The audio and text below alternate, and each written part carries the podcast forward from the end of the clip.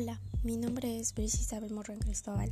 Este podcast trata del libro Crear o Morir del autor Andrés Oppenheimer, donde con un sorprendente optimismo sobre el futuro de América Latina. Oppenheimer revela en este libro las claves del éxito en el siglo XXI, donde la creatividad e innovación serán los pilares del progreso. Es muy conciso con todos los elementos claves. Se define como Silicon Valley al parque tecnológico ubicado en California, en donde se localizan una gran cantidad de industrias que desarrollan dispositivos informáticos o semiconductores cuyo material base en su mayoría es el elemento silicio. Tal es el caso de Apple, eBay, Google, Intel, entre otras, con la finalidad de descubrir el secreto del éxito de este complejo tecnológico. El autor se dedicó a realizar una investigación a fondo a través de entrevistas a diferentes personajes cuya creatividad e innovación los han llevado a la realización e implementación de sus ideas. En el caso de Vicky Quaibat, que es vicepresidente académico de investigación e innovación de Singularity University, comentó que el secreto del éxito es la gente es decir, que las mentes creativas se sienten atraídas por un ambiente de aceptación hacia la diversidad cultural. Esta diversidad se ve y se, traduce como ciudades multiculturales.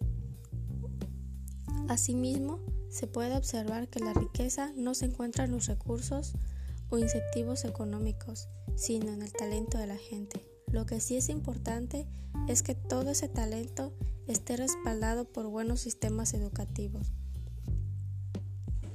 Uno de los obstáculos para que se den este tipo de comunidades en los países latinoamericanos es la burocracia, que impide en la mayoría de los casos la innovación.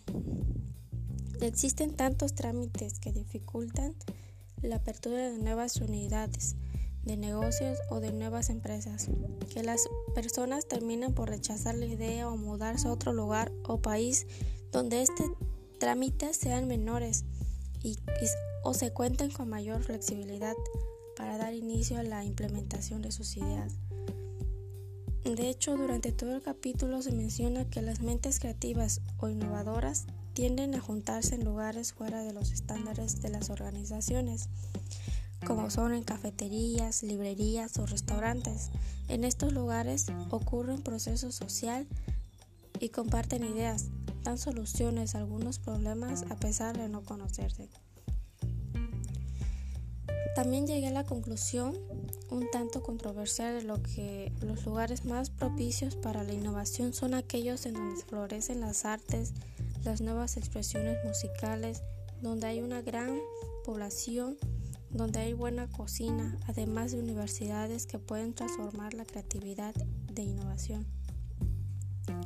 Esto se maneja como preámbulo para considerar que existen lugares en Latinoamérica con las características para albergar creatividad y que a su vez florezca la innovación, ya que se cuentan con algunas universidades que pudieran destacar, aunque actualmente no figuren entre las mejores del mundo.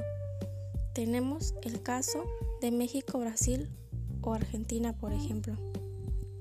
Es muy importante que destacar que según Florida, los lugares donde florece la innovación tiende a glorificar el talento más que el dinero. En una página del libro viene un pequeño texto que dice la gente aprende de sus fracasos y es reconocida por lo que saben hacer, mas no por lo que tienen, como es el caso de, de Steven Jobs, padre del primer ordenador personal y fundador de Apple Computer. También está el caso de Bill Gates, empresario informático y filántropo estadounidense, cofundador de la empresa de software Microsoft junto con Paul Allen o Mark Zuckerberg programador, filántropo y empresario estadounidense conocido por ser el creador de Facebook.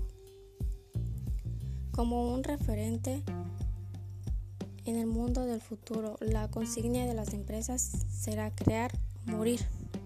refiriéndose a que las diferentes organizaciones deberán tener la flexibilidad de innovar para satisfacer la demanda de la sociedad, de hacer o fabricar nuevos productos que cumplan o excedan las expectativas de la misma. Como un ejemplo de producto innovador tenemos las impresoras 3D, las mismas que se dieron a conocer de forma comercial en el 2013, gracias a la mención que hizo el presidente de los Estados Unidos en ese momento Barack Obama, uno de los discursos como un invento realmente innovador que podría evolucionar la forma en cómo se fabrican las cosas.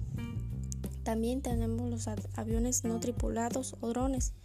Ya han sido utilizados con anterioridad en fines bélicos. Sin embargo, hoy estos ya son fabricados con una escala con fines comerciales para que cualquier sector de la sociedad pueda hacer uso de estos. Desde tomar fotografías, llevar medicamentos, servicio de guardacostas, entrega de pizza a domicilio o modificar la forma de entrega de paquetes o documentos.